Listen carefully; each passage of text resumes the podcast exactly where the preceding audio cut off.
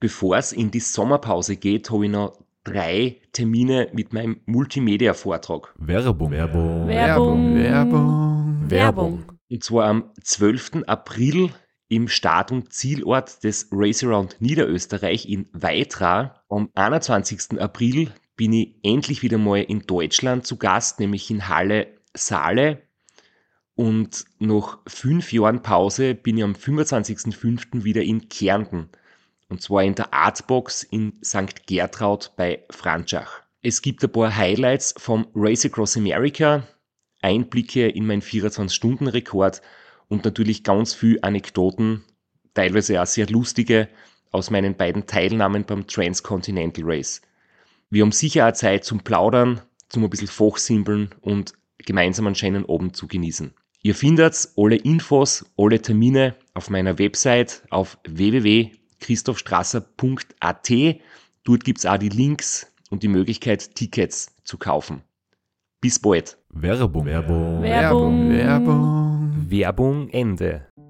Herzlich willkommen bei einer weiteren Episode von Sitzfleisch, dem Podcast mit Christoph Strasser und heute leider ohne Florian Kraschitzer, weil der liebe Flo ist mit seinem Radl und seiner besseren Hälfte unterwegs. Liebe Hörerinnen, ihr könnt es sicher kaum erwarten zu erfahren, wie es dazu gekommen ist, dass es meine erste Amtshandlung als Teamchef war, einen 6 Minuten Penalty auszufassen und diesen akzeptieren zu müssen. Leider muss ich euch dafür ein bisschen vertrösten, denn dieses Rennen hat mich alle Nerven gekostet. Ich bin in meinem wohlverdienten Urlaub, ihr müsst aber nicht auf gewohnten Content verzichten und ihr müsst euch auch nicht mit dem Straße allein herumschlagen, denn wie das so ist im Showbiz, ist man schnell ersetzt. Und wir haben heute eine Folge für euch mit einem Special Guest.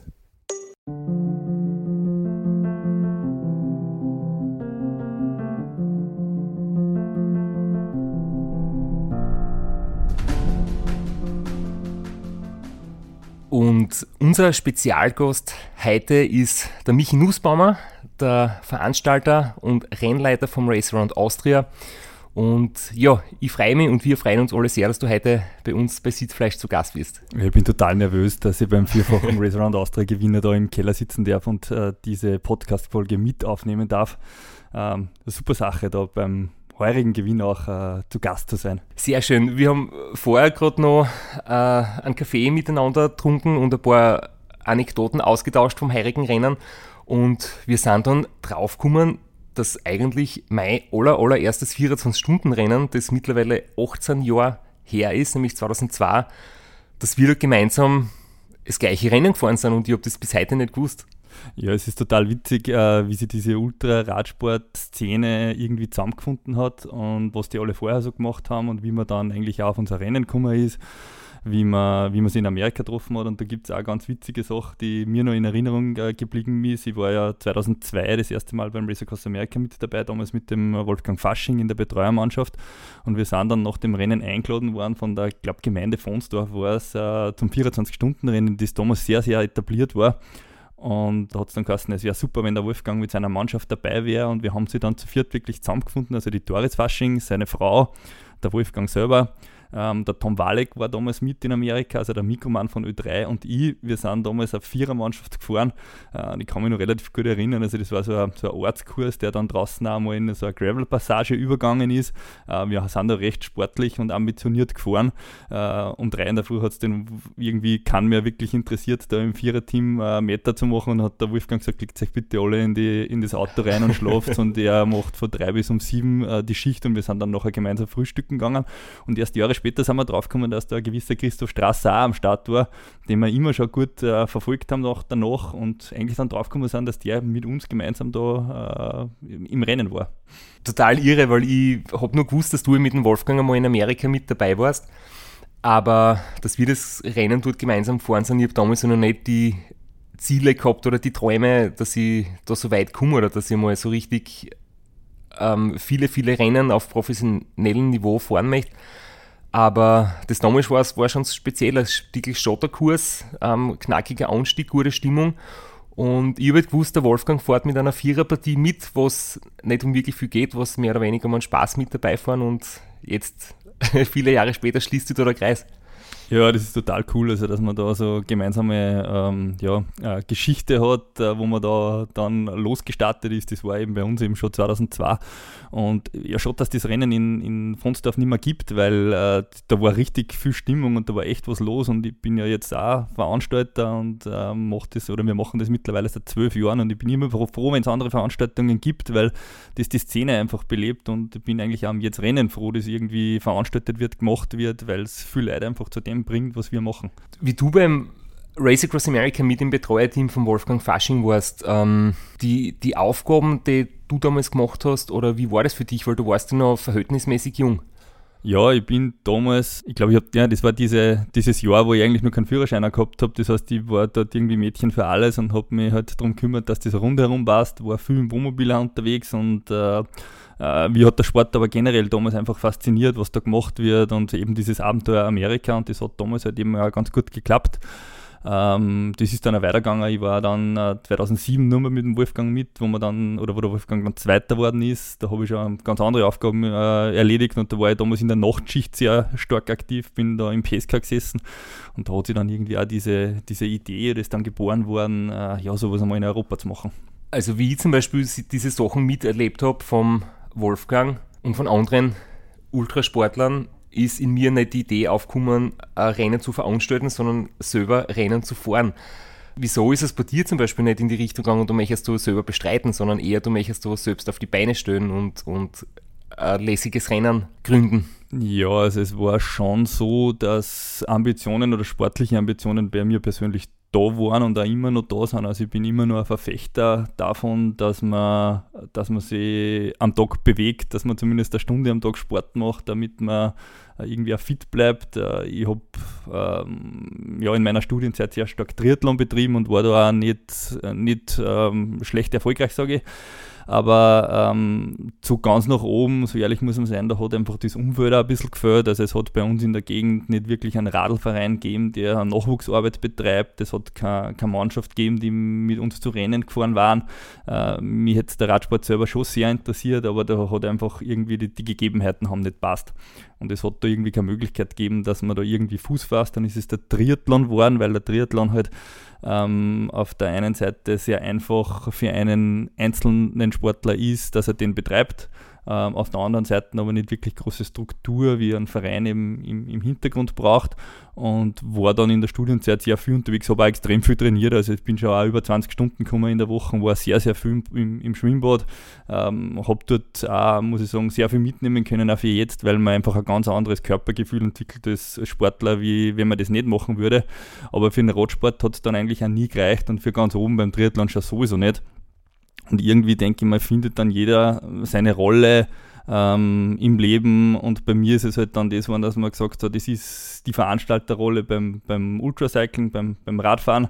Ähm, das wo jetzt äh, ein bisschen weitergegangen ist sogar, sondern ja, ich habe da irgendwie entdeckt, dass da viel zum Entwickeln gibt und das war dann irgendwie diese intrinsische Motivation zu sagen, ja, da machen wir mehr draus oder da, da, da könnte man, da könnte man Rennen so richtig cool entwickeln, eigentlich was, was vorher nicht wirklich gegeben hat äh, wo es vorher kein Rennen äh, in der Art und Weise gegeben hat, das äh, einen großen Medienwert gehabt hat, das eine große Bekanntheit gehabt hat. Und das war für mich und für meine Mannschaft, die da auch mitgezogen hat, dann die Motivation, dass die gesagt haben, ey, da, da reißen wir an, da probieren wir was.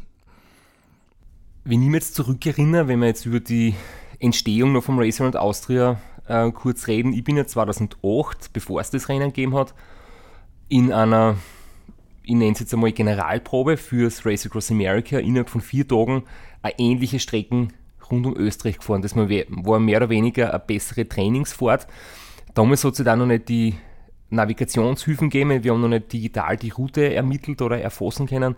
Das heißt, ich kann jetzt auch nicht mehr ganz genau rekonstruieren, wo ich da gefahren bin, welche Durchgangszeiten, aber es waren ähnliche Strecken und wir haben vier Tage dafür gebraucht. Und ich weiß noch, damals bin ich auch gerade mit dem Dr. Rainer Hochgatterer, der dann ja die Jahre drauf äh, für mich Sportarzt und Trainer war und der auch beim Wolfgang Fasching äh, Sportarzt und Trainer war und der hat irgendwie gesagt, okay, warum soll da eigentlich kein Rennen draus entstehen? Und ich glaube, er ist ja dann irgendwie mit schuld gewesen, dass das das Rennen gegeben hat, oder? Beziehungsweise die Idee. Ja, ich war mit dem Rainer 2007 mit dem Wolfgang Fasching in Amerika und 2008 hat er gesagt, geh weiterfahren mit mit dem äh, Gerhard Gulewitz und da fahren wir halt durch Kansas und ihr kennt das alle, wie das ist. Da geht es einmal einen Tag nur gerade dahin und es ist in der Mannschaft Fahrt und man fährt halt da dahin und philosophiert über Dinge. Und der Rainer war immer ein, ein Weiterdenker und ein, ein Querdenker und hat gesagt, eigentlich ist das ein Wahnsinn, die ganzen Europäer, in Europa gibt es überhaupt nichts und äh, ja, da fahren sie, da fahren sie 24 Stunden Rennen und dann fahren sie nach Amerika und dann wundern sie sich, wenn sie nach 48 Stunden ausfallen, weil die haben das nie trainiert. Da muss man doch was machen. Und dann habe ich gesagt, ja, quer durch Österreich, das Rennen, das ist 800 Kilometer lang, das hat schon mal gegeben und das ist auch nicht wirklich was geworden und das ist ja mühsam. Und dann hat er gesagt, na, aber fahren wir rundherum und das funktioniert in Slowenien schon so gut. Also da gibt es ein Rennen in Slowenien, das ist 1200 Kilometer und da ist richtig was los und rund um Österreich müsste man fahren. Außerdem hat es da wen gegeben vor 20 Jahren, der hat das auch gemacht, der Manfred Guttert, das ist ein Linzer, den kenne ich. Und gleichzeitig haben da ein paar Rädchen ineinander gegriffen und es war dann so, dass es gleichzeitig während dieses Race Across Americas 2008 ähm, einen Artikel in der Radwelt gegeben und das war die österreichische Radsportzeitschrift damals. Und die hat diese ähm, Geschichte von dem Manfred Guthart, der Österreich an den grenznahen Straßen 1988 umrundet hat, nachgezeichnet. Also die haben das gesagt, äh, wie der das gefahren ist und der ist in Etappen abgefahren und im letzten Satz war da halt so drinnen, ähm, da ist gestanden, naja, es wäre cool oder Manfred würde es cool finden, wenn dieses Projekt einmal Nachahmer finden würde. Und dann ist der Rainer hergegangen und hat die Radfahrer angestichen und hat zum Christoph eben gesagt, geh weiter vor das. Und das war so für uns irgendwie der Prolog. Und ich bin dann da gesessen im, im, im Oktober, November und habe dann gesagt, so, wenn wir es jetzt nicht angehen, dann gehen wir es wahrscheinlich nie an. Dann haben wir im Jänner, Februar beschlossen, wir machen so ein Rennen im August und sind dann im August in Schering gestanden, haben äh, vier Einzelfahrer gehabt und äh, drei Mannschaften, äh, die dieses Rennen gefahren sind. Wir haben das quasi ganz, ganz wild herausgestampft und das hat aber medial so eingeschlagen, dass wir im Jahr drauf schon 18 Vierermannschaften gehabt haben und so ist das eigentlich in die Höhe gegangen und äh, so ist das Race Around Austria dann an sich eigentlich entstanden. Ja, ich habe 2009 das noch mitverfolgt. Da bin ich ja vom Race Across America heimgekommen, ähm, schwer gezeichnet, bin dort ausgeschieden und habe einfach eine Zeit halt braucht, um wieder fit zu werden und habe mir dann in der Zeit halt angeschaut, okay, da gibt es jetzt tatsächlich, das was ich ein Jahr davor im Training gefahren bin und wo der Rainer gesagt hat, hey, das sollte ein Rennen sein, das Rennen gibt es jetzt und es hat schon einen sehr professionellen Eindruck gemacht im, im ersten Jahr 2009 und da habe ich für mich eigentlich schon den, mit dem Gedanken gespielt, nächstes Jahr 2010, wenn es mit Amerika nichts wird, möchte ich da dabei sein. Und es war dann ja tatsächlich so. Und 2010 hat es schon wesentlich mehr Teilnehmer gegeben, auch wesentlich mehr Solofahrer. Und ich glaube, der Aufwand ist wahrscheinlich auch schon immer mehr geworden, oder? Für Veranstalter und, und deine Helfer und Mitarbeiter. Ja, damals haben wir noch gar nicht so viele Helfer gehabt. Also wir haben dieses Rennen, wenn ich das so sagen darf, extern organisiert. Also wir sind einfach in einen Startort gegangen, das war damals Scherding und haben gesagt, wir richten das Rennen jetzt dort aus, weil das ist eine grenznahe Stadt und dort machen wir das jetzt einfach. Äh, witzigerweise war das Rennen 2010 dann sogar live im Radio. Also die haben den äh, Start dort live auf Radio Oberösterreich übertragen, zwei Stunden lang und da sind die Radfahrer weggefahren. Daneben war ein riesengroßes Fest. Also das war schon richtig groß. Ähm, und im Hintergrund aber doch noch sehr martial, also richtig klar, klein organisiert. Und ähm, das hat sich dann über die Jahre natürlich dann äh, völlig geändert. Und man kommt dann auch während dieser, dieser, dieser Rennaustragungen drauf, was für die Veranstaltung irgendwie gut ist, wie man Startzeiten legen muss, dass die Zielzeiten gut sind, weil ich weiß noch damals 2009, wenn wir das erste Rennen äh, ähm, ausgetragen haben, ähm, da ist der Letzte ins Ziel gekommen, das war damals der Rainer Pop, der ist ins Ziel gefahren und ich habe da die Bühne noch da gehabt, ich habe das moderiert äh, dann ist ein Murzer Regenschauer gekommen und äh, der Rainer ist dann nach seinem Zieleinfahrt eben heimgefahren. Äh, ich bin mit der Bühne allein da gestanden, habe das Ganze in unser Auto eingerannt, bin heimgefahren, habe das alles in der Garage aufgehängt, dass das getrocknet äh, wurde, weil ich habe keine Helfer mehr gehabt, die mir irgendwie äh, da zur Seite gestanden sind.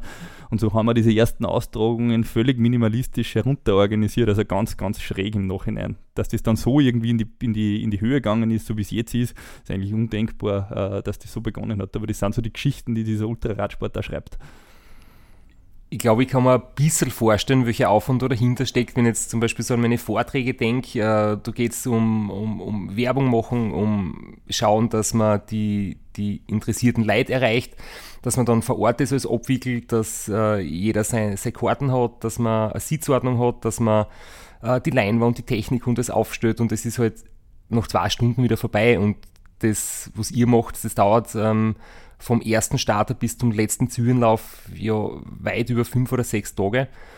Und das stelle ich mir auch schon ziemlich arg vor, diesen Aufwand, der über so viele Tage hinweg geht, dass ihr da keine Fehler macht und dass quasi der, was als erstes ins Ziel kommt oder als letztes ins Ziel kommt, dass die alle die gleiche Aufmerksamkeit kriegen von euch und den gleich schönen Rahmen und die gleich gute Moderation und einfach die gleiche Wertschätzung. Ja, aber das ist, glaub, ich glaube, das ist bei dir, wenn du deinen Vortrag hast, nichts anderes. Du hast ja auch eine gewisse Motivation, da den Leuten was mitzugeben, den Leuten ähm, ja, etwas zu bieten. Ähm, und das entwickelst du ja nicht beim Vortrag selber, sondern in der Vorbereitung. Und das ist bei uns dann eigentlich nichts anderes. Also man sitzt ja hin und organisiert quasi ein Jahr vorher das Rennen für das nächste Jahr weg und versucht dann natürlich auf den Jahren davor aufzubauen. Und natürlich darf man da auch Fehler machen und das verzeiht ähm, hoffentlich fast auch jeder, äh, dass man sagt, ähm, aus Fehlern kann man genauso dort lernen. Und wir sind auch gestern zufällig jetzt benannt gesessen, ähm, haben eine Nachbesprechung über das Rad 2020 gehabt, wo wir Dinge schon besprochen haben, wie wir Sachen anders machen, wie wir uns das Leben erleichtern, wie es für den Athleten selber besser sein könnte, damit wir uns einfach ja, stetig weiterentwickeln und nicht am Status quo bleiben ich glaube, richtig groß ist ja das Restaurant Austria geworden mit dem Umzug oder von Scherding nach St. Georgen. Weil ich bin, mein erstes Mal bin in Scherding gestartet, da war es recht überschaubar am Startplatz, wunderschöner Raum. Aber dann mein nächste Teil einmal, was schon in St. Georgen gewesen ist, da war ja einfach wirklich dieses Marktfest und vom Start weg eine Wahnsinnsstimmung beim Zieleinlauf sowieso, eine unglaubliche Stimmung, ähm, tausende Leute und das ist halt einfach auch das, was glaube ich die äh, Atmosphäre vom Restaurant Austria abgesehen jetzt von der schönen Strecken und von den Zuschauern, die auf der Strecke sind, einfach so einzigartig macht. Ja, das war vor allem dem geschuldet, weil natürlich alle unsere Helfer, die irgendwie bei der Veranstaltung dabei waren, äh, eher aus dieser Region kommen und äh, da tut man sich bei der Organisation dann natürlich leichter. Äh, kann mich nur erinnern, wie wir in Scherding einmal eine Bühne aufgestellt haben, da haben wir die ganzen Teile nach Scherding gefahren. Wir haben ein Eckteil vergessen, da hat dann einer eineinhalb Stunden zurückfahren müssen und wieder eineinhalb Stunden hinfahren müssen, dass wir die Bühne überhaupt fertig bauen haben können. Also da ist man schon an der, an der, an der Logistik teilweise gescheitert und mit dem Umzug ist für uns natürlich alles leichter geworden und was in St. Georgen halt schon ist, die Leute sind extrem motiviert, beziehungsweise können oder leben mit dem Rennen extrem mit. Also da weiß jeder, ähm, wann was ist, da weiß jeder über die Fahrer Bescheid, da kann jeder sich mit dem Rennen extremst identifizieren und das ist, glaube ich, für die Veranstaltung das Um und Auf, dass da einfach ein, Commitment da ist, dass man mitlebt und da tut man sich dann natürlich als Veranstalter auch viel, viel leichter das fällt mir immer auf, wenn man hinkommt und man fährt von der Autobahn ab und das, man sieht schon die ersten Aufsteller, die ersten Banner, die ersten Wegweiser, dann am Kreisverkehr ist ein riesengroßer äh, aufblasbares ähm, so, so, so ein Bogen oder es ist einfach wirklich rund um St. Georgen, es ist alles in dem, in dem gelb-grünen Racer und Austria Farbtönen geschmückt. Also das Ambiente dort ist wirklich einmalig und das merkt man eben schon bei der Anreise. Ja, und es ist also auch jetzt, äh, weil man sagt, das ist ja vielleicht ein Wirtschaftsfaktor geworden bei uns, also die, die Region ähm, lebt, sage ich mal, nicht nur dieses Rennen, sondern es ist in, dem, in der Woche, an dem Wochenende das umsatzstärkste Wochenende des ganzen Jahres worden, weil eben so viele Leute unterwegs sind. Also wir, sind, wir gehen halt davon aus, dass wir heuer ungefähr 1500 Leute wirklich da gehabt haben, aber nicht nur einen Tag, sondern mehrere Tage, weil eben Athletenbetreuer zumindest zwei Tage da sind oder sogar drei oder vier. Und äh, in einem normalen Jahr, wo dann das Marktfest dazukommt, wo wir zweimal 5000 äh, Zuschauer haben, ist das natürlich nicht nur auf der einen Seite der Wirtschaftsfaktor, sondern auf der anderen Seite sind da ganz viele Vereine auch mitbeteiligt und die sich das ganze Jahr auch teilweise mit diesem Marktfest, mit den Einnahmen, dann den Vereinsbetrieb äh, ja, äh, mitfinanzieren. Und das ist für mich ganz, ganz wichtig, dass da jeder was davon hat und dass das nicht so, äh, wir kommen, setzen uns drauf sind, sondern dass, dass das ein, ein ganz ein großes Miteinander ist, was wir da entwickeln können das funktioniert extrem gut. Über die Details vom Race and Austria 2020, beziehungsweise wie es bei meinem Team und mir gelaufen ist, über das unterhalten wir uns ja nächstes Mal mit dem Flo. Das heißt, über das müssen wir heute aufpassen, dass wir nicht zu viel ausplaudern. Aber trotzdem, jetzt so, so ins Rennen ein, äh, wenn der Startschuss gefallen ist, dann gibt es eigentlich ähm, komplett andere Aufgaben, glaube ich, auch für euch. Oder vor allem, glaube ich, ganz wichtig ist mittlerweile das, das Tracking. Das ist ja für uns Teams und für uns Fahrer auch wichtig, weil wir einerseits selber interessiert daran sind, wo sind die anderen Fahrer unterwegs, sprich, sind die Konkurrenten voraus oder hinten nach oder, oder wie läuft es bei denen? Ähm, teilweise ist es so, dass ähm, meine Betreuer, das ja zu dritt immer abwechseln, das heißt drei Betreuer haben gerade Pause, die wollen ja auch wissen, wo wir unterwegs sind, damit man sie dann wieder den nächsten Wechselpunkt ausmachen kann. Und mir kommt vor, das Tracking ist viel, viel komplizierter, als man als Außenstehender glaubt, oder? Weil ich denke mir, es hat jeder so einen Sender dabei und es wird irgendwo gesammelt und es kann doch nicht so kompliziert sein. Werbung. Werbung. Werbung. Werbung. Werbung. Flo, bist du auch schon so aufgeregt, wenn du an den April denkst? Jedenfalls, äh, wenn du das gleiche meinst wie ich, dann bin ich schon sehr voller freudiger Erwartung. Voriges Jahr haben wir erstmals einen Live-Podcast gehabt und weil das einfach so ein super schöner Abend war, werden wir das wiederholen. Und zwar dieses Mal im Zuge des Neusiedlersee Radmarathons in Mörbisch. Ja, und zwar werden wir uns am Freitag, dem 19.04. im Strandhaus Mörbisch die Ehre geben und mit einem unglaublichen Überraschungsgast äh, einen Live-Podcast aufnehmen. Also allein schon wegen dem Gast bin ich so nervös.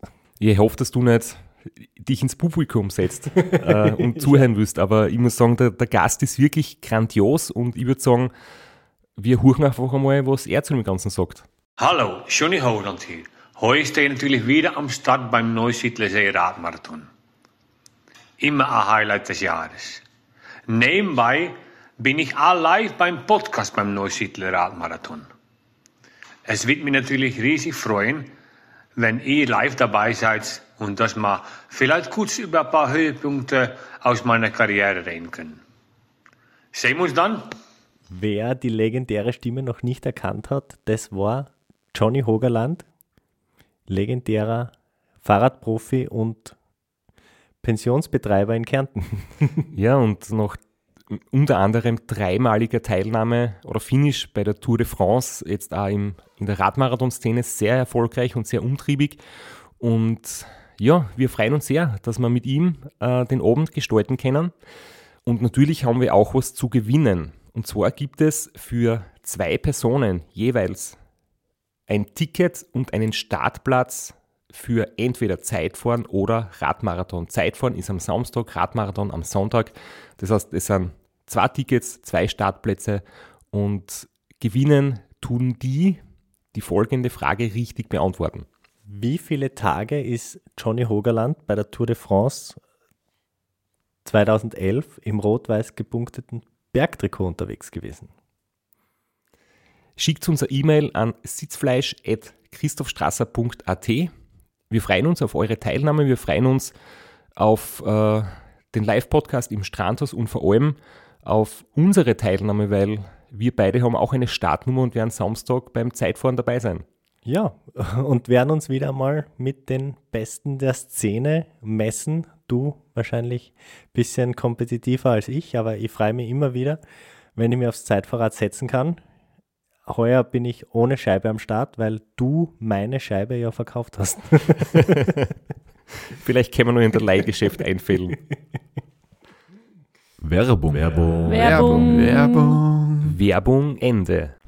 Ja, wir haben Gott sei Dank äh, jetzt über die Jahre eine super Firma gefunden, die das auch mitlebt und äh, die diese Eigenart unserer Veranstaltung auch, sagen wir, auf den Bildschirm bringt, weil das ist ja nicht eine Zeitnehmung, die man bei einem Dorflauf nimmt oder bei einem Radmarathon, sondern da ist ein hochkomplexer Server mit einer hochkomplexen äh, Programmierung dahinter und man kann auch interessanterweise nicht einfach jeden GPS-Tracker da reinstecken, sondern äh, das muss schon technisch sehr ausgefeilt sein und da sind wir mittlerweile eigentlich auch sehr weit. Ähm, was es dazu braucht, ist einfach ein Programmierer, der das Rennen an sich bzw. die Zeitnehmung versteht, weil ich sage mal, ein Punkt irgendwie auf einer Karten darzustellen, das kann schneller mal werden aber da muss man da hinten Zeitstationen hinterlegen, da muss man dann Abstände berechnen, dann muss wer verstehen, wo muss ich starten, wo muss ich Zü hinlegen, wie ist es mit den Startzeiten, die da eingearbeitet werden. Also das ist wirklich nicht einfach, dass man das wem, der nicht aus diesem Sport kommt, erklärt. Und das dann im Gegensatz zum Race Across America, die es ja immer nur mit Zeitstationen machen, wo man telefoniert, wo man die Zeiten durchgibt, wo dann wer dort sitzt und die dann eintragt, das völlig automatisiert macht. Das war uns am Anfang ganz, ganz wichtig und wir haben eben interessanterweise eine Grazer Firma gefunden, die das äh, für uns oder mit uns gemeinsam, muss ich sagen, umsetzt, die genauso zwei, zwei Wochen an diesem Projekt Around Austria jedes Jahr arbeiten und äh, immer besser werden wollen und mit denen ich oft um zwei in der Früh telefoniere, also das ist auch keine Selbstverständlichkeit. Und für uns ist das Tracking eigentlich äh, das A und O, weil das erleichtert uns das Leben. Äh, und wenn das aber nicht funktioniert, ist das auch ein riesengroßer Stress, weil ähm, ein nicht funktionierender Trecker, den muss man dann irgendwie austauschen, wohin bringen. Das ist gar nicht so einfach. Ja, da fällt mir eine lustige Anekdote ein. Beim Race Across America 2019 haben aus irgendeinem Grund die Tracker am Start sie, sie waren nicht da. Sie sind zu spät geliefert worden, jetzt ist das Rennen gestartet worden, planmäßig, und keiner hat einen Tracker gekriegt. Und dann war es halt wirklich so, dass im nächsten Bundesstaat in Arizona, das war noch 24 bis 30 Stunden im Rennen, sind wir dann von den Officials so vereinzelt, haben es die Rennfahrer dann quasi abgepasst und dann hat jeder seinen Tracker nachgeliefert gekriegt. Und es war natürlich eine riesige Aufregung, weil da haben schon viele Zuschauer und, und weltweit Leute es interessiert, hat irgendwie gedacht, das Rennen findet nicht statt oder da ist irgendwas Grobes passiert oder, oder keiner ist auf der Strecke. Also da merkt man einfach, wie viel Leute da wirklich sie das Tracking anschauen oder im Hintergrund mitlaufen haben und wie viele über das Tracking das Rennen mitverfolgen. Ich persönlich bin immer eher, mir gefällt es, wenn man Emotionen mitkriegt, wenn man auf einer Facebook-Seite, auf einer Homepage äh, ein paar Texte lesen kann, Fotos dazu, man kriegt ein Gefühl, wie es den Fahrern geht. Und beim Tracker siehst du eigentlich komplett nur die Fakten. Du siehst einen Punkt, der alle paar Minuten nach vorn wandert auf einer Landkarte, aber du hast keine Zusatzinfos. Aber es gibt wirklich ganz viele Leute, denen das wahnsinnig taugt und die sich mit diesen Zahlen auseinandersetzen und es ablesen und interpretieren und sie die Pausen notieren, die die Fahrer machen. Also schon interessant. Und wir haben jetzt auch im Nachhinein zum Beispiel von anderen Austragungen ausgelesen, wie haben zum Beispiel der Rainer Steinberger und der Ralf Di Seviskur bei ihren Teilnahmen, damit wir ein bisschen außerfinden, wie das so taktisch unterwegs sind, wie viel Stehzeit und wie viel Pausenzeit haben die gehabt. Also das liefert echt ähm, einen super Mehrwert. Ja, das ist der Mehrwert für den Athleten, aber für die Masse ist der Mehrwert eigentlich der, wir werden ganz oft gefragt, wo sind denn gerade die Radlfahrer, wo sind sie gerade unterwegs, ist der schon am Glockner? Und da kann man das halt rauslesen, wo die gerade sind. Also das, der, der wirkliche Mehrwert des Trekkings ist meines Erachtens der, dass man diesen Ultrasport, wo man ja nicht in einem Feld unterwegs ist, wie bei einer Österreich-Rundfahrt, dass man den präsent macht, dass man, dass man den zuschauertauglich macht. Also das war die erste Möglichkeit eigentlich für uns alle, ähm, das Ganze irgendwie darzustellen und greifbar zu machen. Und das ist eigentlich das Wichtige am Tracking selber. Also wir haben beim Tracking heuer auch einen irrsinnigen Stress gehabt, weil wir haben durch das, dass wir so viele Starterzahlen gehabt haben, 170 Trecker dann draußen gehabt am Mittwoch bzw. am Donnerstag, wie die Challenge dann weg war, wo alle Athleten draußen waren. Das heißt, wir müssen 170 Trecker irgendwie überwachen, müssen schauen, dass die funktionieren. Und da gibt es vielleicht auch ganz witzige äh, Situation, mit der wir dann in der Rennleitung auch oft kämpfen. Die Trecker kommen ja in das PSK und nicht zum Radlfahrer. Das ist einfach aufgrund der Ausfallsicherheit und äh, das kann man vielleicht jetzt ein bisschen erklären, auch warum das so ist. Äh, weil wenn der ähm, am Radlfahrer wäre, dann ist das ein Akkuproblem, dann ist das ein Ladeproblem, man könnte ihn zwar in der Nacht ins Auto tun, aber was ist, wenn der runterfällt, dann ist er irgendwo draußen auf der Strecke, wie kriegt er einen neuen Trecker? Also das ist alles nicht so einfach und die, die Sache, dass dieser Trecker im PSK drinnen ist und dann ich vielleicht eine Abweichung von zwei, drei Kilometer manchmal habe, die ist für uns verkraftbar und ist für uns in der Rennleitung eigentlich auch leichter zu handeln, wie wenn da jetzt wirklich ein Ausfall wäre. Und wir haben zum Beispiel heuer eine ganz eine kuriose Situation gehabt und da sieht man, wie komplex dieses Thema ist. Wir haben das Team gehabt, äh, Sareno, die den Viererbewerb gewonnen haben. Und die haben sich am Montag den Trecker abgeholt, der ist bei der technischen Abnahme eingesteckt worden und die sind dann wieder zurückgefahren von St. Georgen ins Müllviertel. Man hat das super gesehen am Trekking im Internen, dass das äh, tolle Linie war, wo die gefahren sind. Dann haben die oben noch Besorgungen gemacht. Dann sind die wieder runtergefahren nach St. Georgen am Mittwoch zum Start. Das hat alles wunderbar funktioniert, waren in Linz nur einkaufen und die kommen zur Startlinie hin. Und irgendwas, und wir wissen es bis heute nicht, hat sich bei der Startlinie in diesem Auto geändert. Entweder sie haben ein Licht auf Draht oder es ist dort irgendein Spannungswandler gewesen. Auf alle Fälle sind die weggefahren und der Trecker hat zum Spinnen angefangen. Der ist nach vorn kupft, nach hinten kupft, seitlich kupft und ist irgendwann dann in Mattighofen stehen geblieben. Und wir haben gewusst, der Trecker ist online, wir können ihn neu starten, das kann man von extern machen, dass man einfach so wie beim Computer da ein Reset macht. Ähm, wir haben das dreimal gemacht und es hat nicht funktioniert. Und wir haben gewusst, die überholen, die überholen, die sind ganz woanders, wir wissen nicht, wo die sind, weil sie haben einfach keinen äh, GPS-Empfang. Der GSM-Empfang, weil wir übertragen ja dieses Signal übers Handynetz, der war da, wir haben den Trecker ansprechen können, aber er hat einfach kein Signal gekriegt. Dann haben die angefangen, die Sachen abschalten in dem Auto. Nein, es funktioniert nicht. Dann waren wir schon so weit, dass wir gesagt haben, wir müssen den Trecker tauschen. Und für uns war die letzte Möglichkeit, dass wir irgendwie wen nach Freistadt schicken und dem einen neuen Trecker geben.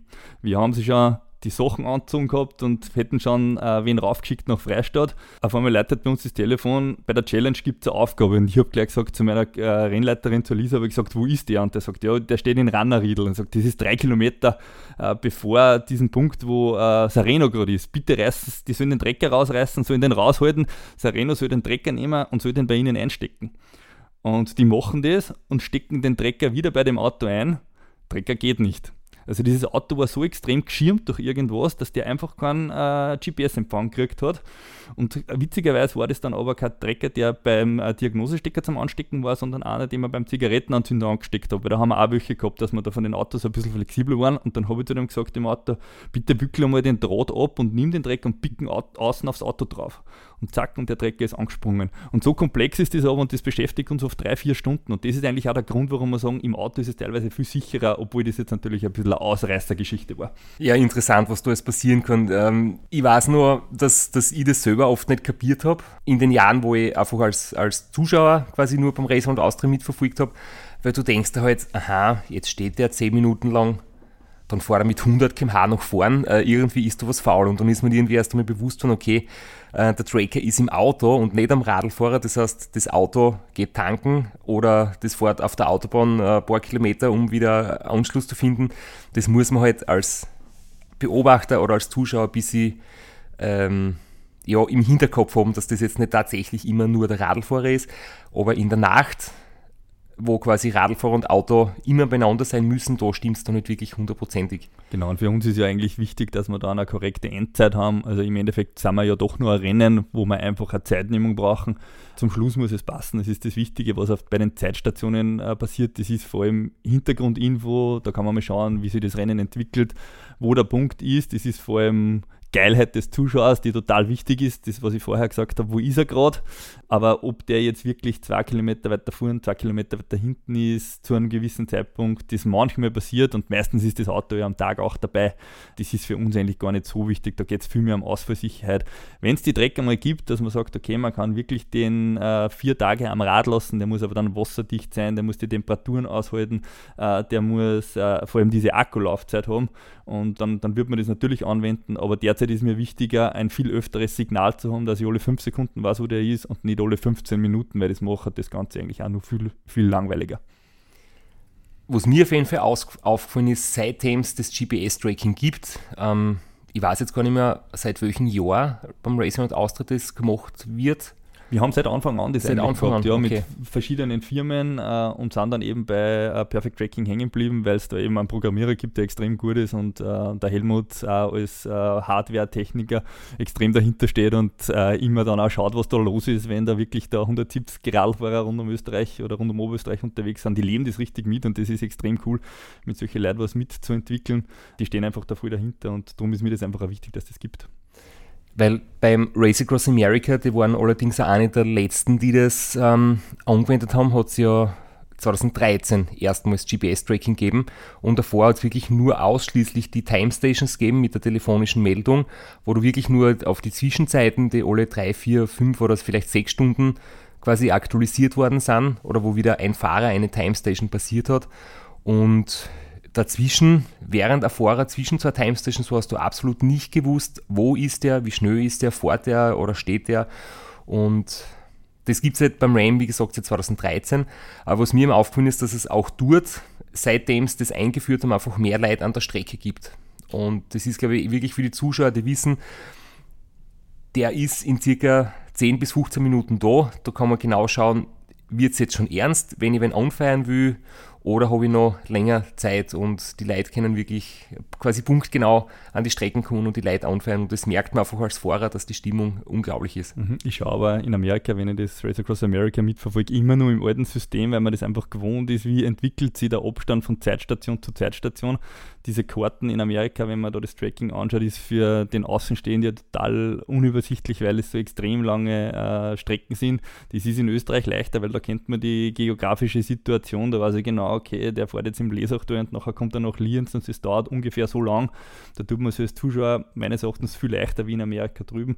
Und was bei uns eigentlich auch das wirklich Interessante ist, also diese Zugriffszahlen auf, auf das Tracking selber, ähm, die steigen pro Athlet. Also wir wissen aus den Vorjahren, dass wir pro Teilnehmer ungefähr 200 verschiedene Zugriffe auf das GPS-Tracking haben. Wir haben die Zahlen von heuer jetzt nur, weil wenn man das so hochrechnet an den Starterzahlen, kann man immer sagen, 200 Leute schauen auf diesen einen Athleten, Familie, Freunde, Bekannte, ähm, wo der gerade ist und wie sich der verhaltet, wie sich der bewegt, äh, wie es ihm geht. Das ist so diese markante Zahl. Also wenn man so ein Rennen bei uns fährt, ist auch für den Otto-Normalverbraucher, sage ich mal, für den klassischen Radlfahrer äh, extreme Aufmerksamkeit bei unserem Rennen da, weil die 200 Leute, man, beim Radmarathon schon nicht 200 Leute, wann bin ich ins Ziel gekommen, sondern es ist eben nur beim Rad, weil das einfach irgendwie was Spezielles ist.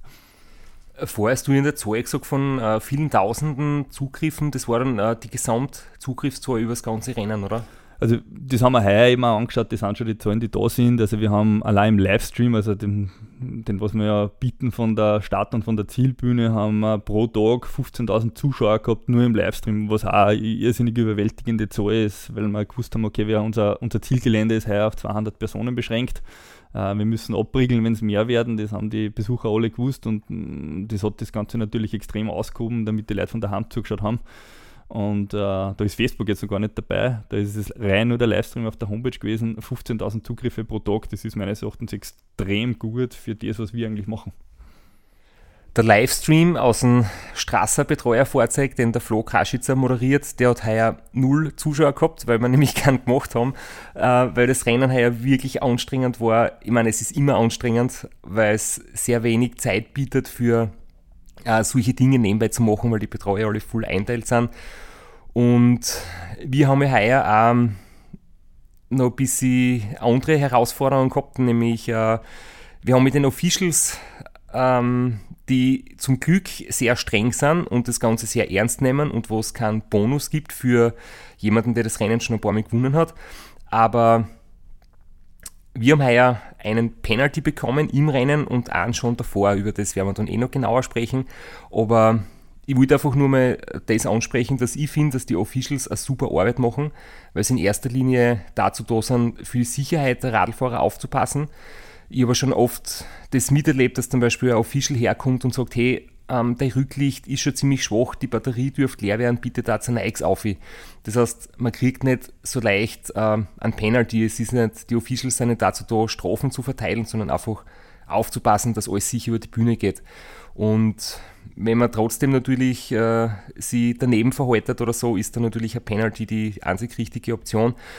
Aber was ist denn eigentlich das, was die Officials für dich ausmachen oder so die, das Wichtigste an den Offiziellen und vor allem wie viel sind da im Einsatz? Weil wenn man beim Rennen fahren dabei ist, hat man fast permanent jemanden, der einen überwacht. Also unsere Officials sind ja eigentlich nicht dafür da, dass die eigentlich da auf der Lauer liegen oder nur Strafen verteilen, sondern die sollen den Athleten äh, das Gefühl geben, dass das Rennen überwacht ist, dass sie einen Ansprechpartner auf der Strecke haben, dass ja, das Rennen auch sicher abläuft und äh, es ist auch behördlich wichtig, dass wir Offizielle auf der Strecke haben, die das Ganze überwachen und äh, das hat sich in den letzten Jahren auch total gut entwickelt. Official zu sein ist kein, bei Gott kein leichter Job, also das ist nichts, was irgendwie mit Komfort zu tun hat. Früher habe ich immer die Angst gehabt, findet man eh genug, die sich das antun, dass sie sich drei, vier, fünf Tage ins Auto setzen, aber das hat genauso wie die ganze Geschichte in St. Georg eine, eine richtige Eigendynamik entwickelt und auch die, die was, weiß ich nicht, fünf Tage aufbauen, äh, setzen sie dann noch ins Auto und sagen, natürlich fahre ich aus auf die Strecken, weil das ist ja lässig, was da los ist. Erstens sind viele Leute auf der Strecke und wir wollen ja sehen, wie es unseren Athleten geht und wenn die Challenge vorbei ist und bei uns das Gröbste, ähm, sage ich mal, von, vom, vom Aufwand in, in St. Georgen vorbei ist, dann haben wir am Freitag immer nichts zum tun und natürlich sitzen wir am 4 in der Früh ins Auto und fahren ins Zillertal oder aufs Küte, weil äh, das ist eigentlich ein super Erlebnis und äh, die machen das alle mit einer extremen Begeisterung und das springt dann hoffentlich auch auf die Athleten über, dass eigentlich da Offizielle gibt, die nicht nur darauf aus sind, dass sie einfach dort stehen und Sheriff spielen, sondern dass die den Sport da richtig mitleben. Wir haben einen Head Official, der das super einteilt, also der, der Hans, der macht das perfekt, also besser könnte man es eigentlich nicht wünschen und das ist mittlerweile eine extrem gute Mannschaft, die auf Motorrädern teilweise unterwegs ist und aber auch in den Autos. Das heißt, wenn es dann wirklich äh, dazu kommt, dass ähm, Teams oder Fahrer einen Regelverstoß machen und es muss auch ähm, Penalty ausgesprochen werden, das sagst dann nicht du, sondern das machen ausschließlich die Officials, sondern du ähm, hast du quasi Leute, die das hundertprozentig ähm, übernehmen, die Verantwortung. Also bei den Officials ist es so, dass die direkt keine Strafen aussprechen, sondern die haben eigentlich nur die Aufgabe, uns zu berichten, was vorgefallen ist. Dann gibt es bei uns herinnen zwei Leute meistens, also das ist unser Chef-Official und die Rennleiterin, das ist die Lisa und der Hans. Äh, die sitzen sich dann zusammen und sagen, okay, wie ist das und das vorgefallen, analysieren das anhand der Regeln und dann wird eben ein, äh, ein, ein Penalty nicht von den Officials, sondern von der Rennleitung selber ausgesprochen. Das heißt, es gibt uns Sicherheit, dass wir nicht irgendwie überbordend sind bei einem Official, sondern dass wir das kaschieren ähm, herinnen. Und ich halte mir persönlich aus dem eigentlich fast schon ganz draus, äh, wirklich nur bei diversen Regelauslegungen, dass ich mich irgendwie reinhänge, sondern mir geht es einfach darum, dass das eine total neutrale äh, äh, Institution ist, die jetzt ja mit einem Rennleiter vom österreichischen Radsportverband dann auch aufgewertet wird, der wirklich extern ist und dann bei ganz groben Entscheidungen dann auch nochmal drauf schaut und sagt, und warum habt ihr denn das gemacht? Erklärt mir das mal damit ich einfach einen externen Rennleiter habe, der vielleicht nicht die Interessen des Rennens selber vertritt, weil ich sage mal, ähm, vielleicht entsteht die Situation, dass äh, der Christoph Strasser einen Penalty kriegt äh, der vielleicht rennentscheidend ist oder den vielleicht dann nicht kriegt und dann heißt es vielleicht, naja, eh klar, die haben da eine Kooperation und das ist ja der vielmalige Sieger und den darf man nicht strafen und äh, dass man da eben in keine, keine Zwickmühle kommt, sollte es eine externe Institution auch geben, die da drauf schaut. Und darum ist mir ganz wichtig, dass wir einfach da einen Rennleiter haben, der dann auch nochmal drauf schaut und sagt, okay, das ist wirklich eine neutral vergebene Entscheidung äh, oder neutral vergebene Penalty, mit dem äh, das Interesse des Rennens, das es ja vielleicht da gibt, weil man sagt, weiß ich nicht, man will einen Rekord haben, das ist für die Medien gut, äh, da spielt ein Penalty dagegen, dass das dann einfach auch ausgeglichen wird und dass jeder die gleichen Chancen hat. Wir haben ja unterm Rennen schon gewitzelt, wir haben das ja viele Episoden früher erzählt, dass äh, Ram 2009 tatsächlich durch einen Penalty entschieden worden ist, der vor dem Start vergeben worden ist. Und so viel kann ich vorwegnehmen. Ähm, bei uns ist es nicht so weit gekommen, aber das war für mich schon so ein, ein Ding, wo ich dachte, okay, wir sind jetzt da, wir haben am Start eine Schlamperei gehabt und ich möchte jetzt nicht, dass, dass das dann in die Waagschale fällt. Und da muss ich halt natürlich umso schneller fahren und mir halt die, die paar Minuten auf der Strecke wieder zurückerarbeiten. Das heißt, für mich hat das wahrscheinlich sogar etwas Zusatzmotivation gebracht, dass ich gewusst habe, ich muss da mit quasi einem kleinen Rückstand schon starten. Aber ja, ich kann das definitiv bestätigen, dass es da, ähm, dass da für alle die gleichen Regeln gelten und dass es das wirklich gut ist, dass die Regeln ähm, gut kontrolliert werden, wenn man einfach weiß, ähm, man wird beobachtet, man braucht gar nicht probieren, ob man, sie da ob man da irgendwas probieren kann, was vielleicht in die Regeln drinnen steht. Das Stichwort ist ja zum Beispiel ähm, sehr wichtig, äh, Lautstärke. Man darf ja quasi kaum Lautstärke produzieren, also Musik abzuspülen ist nicht erlaubt im Gegensatz zu Amerika. Dann ausführliche Gespräche sind nicht erlaubt, sondern eben, das muss man alles auf den Funk verlagern, dass man nach außen hin quasi die Bewohner oder die, die Tierwelt ähm, in einem Naturschutzgebiet quasi nicht durch Lärm belästigt. Und das waren eben ein paar so Dinge, wo wir vielleicht ein bisschen zu wenig genau auf uns selbst geschaut haben und du warst dann auch absolut gerechtfertigt, dass da die Verwarnung und schlussendlich auch eine Bestrafung gekommen ist. Ja, also ich kriege das, wie gesagt, eh nur peripher mit, aber äh, in den Gesprächen natürlich dann schon, wo es dann heißt, ja, ja, der Straße, der hat dann dort wieder was gemacht und da wieder was gemacht, da müssen wir schon genau hinschauen. Äh, und ich sage dann immer, bitte ganz neutral entscheiden, als wäre es wie ein anderer. Da gibt es jetzt zum Beispiel, ich habe vorher angesprochen, dass wir gestern ja eine Nachbesprechung gehabt haben. Da gibt es den eindringlichen Wunsch, zum Beispiel unserer Officials, die sagen, wir sollten weniger mit Namen arbeiten, sondern vielmehr mit Startnummern, weil wenn man eine Startnummer sieht, dann viel neutraler entscheidet, wie wenn man gleich mal sieht, das war ein Name. Und so entwickeln wir uns halt in der Hinsicht dann auch weiter, dass man sagt, okay, ähm, wir behandeln alle gleich und äh, entscheiden nicht so, ja, ein bisschen ähm, Namen basierend, weil man halt dann schon irgendwie was im Hinterkopf hat, weil da vorher schon was gewesen ist, sondern es hat wirklich diese jeweilige Regelentscheidung äh, oder der, dieser jeweilige Regelverstoß dann dazu führen, äh, ob es eben eine Zeitstrafe gibt oder nicht. Also von Disqualifikationen hört man sehr selten, aber ich glaube, es hat schon mal eine ziemlich absurde Geschichte gegeben, oder was dann tatsächlich äh, hart durchgreifen habt müssen und das, das Rennen für denjenigen dann gleich vorbei war.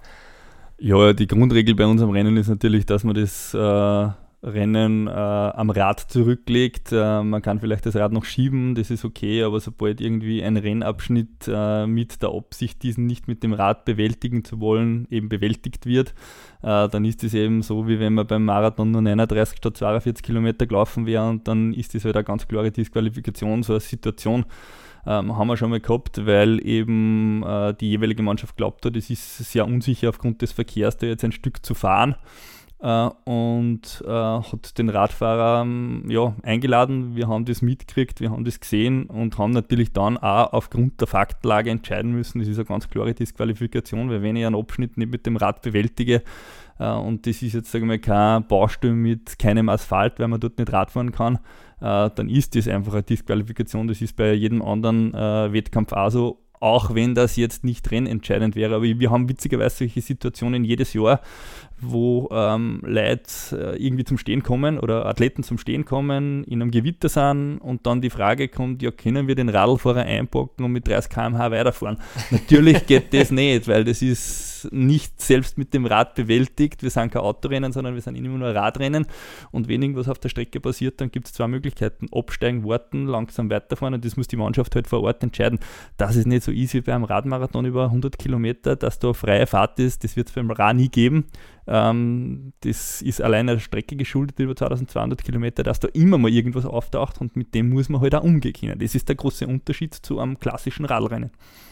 Ja, aber das, ich kann mir das echt nicht vorstellen, das gibt es doch nicht, dass jemand, äh, weil du müssen ja, das ist ja nicht eine Kurzschlussreaktion vom Radlfahrer oder irgendwie ein Reflex, sondern das ist ja, das ganze Betreuerteam muss sich da einig sein, wir bocken jetzt das Radl und den Fahrer ein und fahren ja mit dem Auto ein paar Kilometer weiter. Ich kann mir das nicht vorstellen, das ist ja unglaublich. Ja, wir sind in der Szene sehr stark drinnen, beide. Äh, uns ist das beide unklar, aber natürlich gibt es bei uns, wie bei jeder Veranstaltung, auch Personen, die sich mit dem Thema noch nicht so heraus äh, auseinandergesetzt haben und da gibt es halt Leute, die dann lesen, bei gefährlichen Situationen passiert das und das und dann hat man wenig Schlaf und dann passieren solche Sachen auch irgendwie im Affekt. Also ähm, ja, interessanterweise haben wir solche Anrufe öfter, die das dann eh nicht machen, aber diese Anfragen sind schon, schon da. Wir sind jetzt im Gewitter, wir haben jetzt ein Problem, wir haben den Radfahrer einpacken müssen, wir sind eine Mannschaft, können wir den Berg langsam runterfahren mit dem Auto, geht das? Nein, das geht natürlich nicht. Äh, ich habe das einmal erlaubt, muss ich auch dazu sagen. Da haben wir aber wirklich in einem Gewitter gewesen, wo wir gewusst haben, die sind zwei Stunden gestanden. Das war damals am Geschriebenstein. Da sind Bäume umgefallen. Das Pesca war mit dem Radfahrer oben gefangen und es wäre in der Nacht wirklich zu gefährlich gewesen, äh, dass man den Radfahrer da runterschickt, weil die Feuerwehr schon unterwegs war. Die haben dann die Straßen freigerammt, da ist Zeug auf der Straße gegangen und da habe ich dann gesagt, ihr seid wirklich jetzt zwei Stunden gestanden, bitte fahrt bis dorthin, wo der Wald aufhört, mit dem Radfahrer runter, weil nichts Blöderes, wenn da noch was passiert, weil da irgendwie nur Ost liegt oder sonst irgendwas. Da muss man dann schon ein bisschen Fingerspitzengefühl äh, beweisen, auch in der Rennleitung, weil wir wollen ja auch sicheres Rennen. Aber das war die absolute Ausnahme. Normalerweise heißt es einfach stehen bleiben, Gewitter abwarten und dann kann man wieder weiterfahren. Das ist nichts anderes wie beim Solofahrer. Ja, das Wetter ist halt Teil des Rennens. Das, so wie mal, Unfaire ist irgendwie, dass das Wetter nicht für alle gleich ist. Das ist bei anderen Sportarten wahrscheinlich anders, aber bei uns ist es halt so, dass äh, der eine kann auch Gewitter haben und der andere fahren hat, hat Sonnenschein oder, oder, oder Sommerregen oder irgend sowas. Aber bis zum Ende des Rennens gleicht es vielleicht erstens irgendwann wieder aus und zweitens Wetter ist Teil des Rennens, das muss man einfach so nehmen, wie es kommt. Wie sagen sie es immer beim Skispringen, es ist ein Freiluftsport. Das ist halt so, der eine hat Rückenwind, der andere hat Aufwind. Und das ist beim Ra eigentlich nichts anderes. Also der eine hat äh, 100 Kilometer vorne Rückenwind und der andere hat äh, 100 Kilometer weiter, weiter hinten Gegenwind oder umgekehrt. Der eine kommt in ein Gewitter rein äh, man muss sich das dann halt so richten, wie man es braucht, aber das ist beim Ram nicht anders. Der eine fährt in einen Tornado rein und äh, verliert drei Stunden und der hinten ist da schon vorbei oder noch nicht. Also das sind einfach, ja, wir haben es eh ziemlich entschärft durch das, dass wir verschiedene Startzeiten haben, dass wir die ähm, Solofahrer, ähm, die guten später starten lassen und die etwas langsameren äh, früher starten lassen. Jetzt schiebt sich das ganze Feld während der Mitte des Rennens zusammen, hast da gleichere Wetterverhältnisse, ehe dann der Solofahrer, der schneller ist, natürlich wieder bisschen wegfährt. Selbst da kann es den einen oder anderen blöd erwischen, aber es ist so eigentlich auch fairer, wie wenn man jetzt alle gleichzeitig starten würde und verteilt noch drei Tage ins Ziel kommen würde, weil da könntest die letzten zwei Tage wirklich entweder super Sonnenschein haben oder totales Regenwetter und das wäre natürlich noch mehr unfair, was das betrifft. Ja, vor allem, weil gerade in der zweiten Hälfte des Rennens die Berge kommen und das Wetter halt in die Berge einfach mehr Auswirkung hat oder oder irgendwie entscheidender ist wie das Wetter in der, in der Ebene. Und was mir da noch vorkommt, ich meine, das war vermutlich euer Hintergedanke, aber durch die unterschiedlichen Startzeiten kommen halt die Leute sehr ähm, ähnlich ins Ziel. Das heißt, das ist beim Zieleinlauf dann immer eine super Stimmung und da kommen viele Fahrer in innerhalb eines Tages ins Ziel.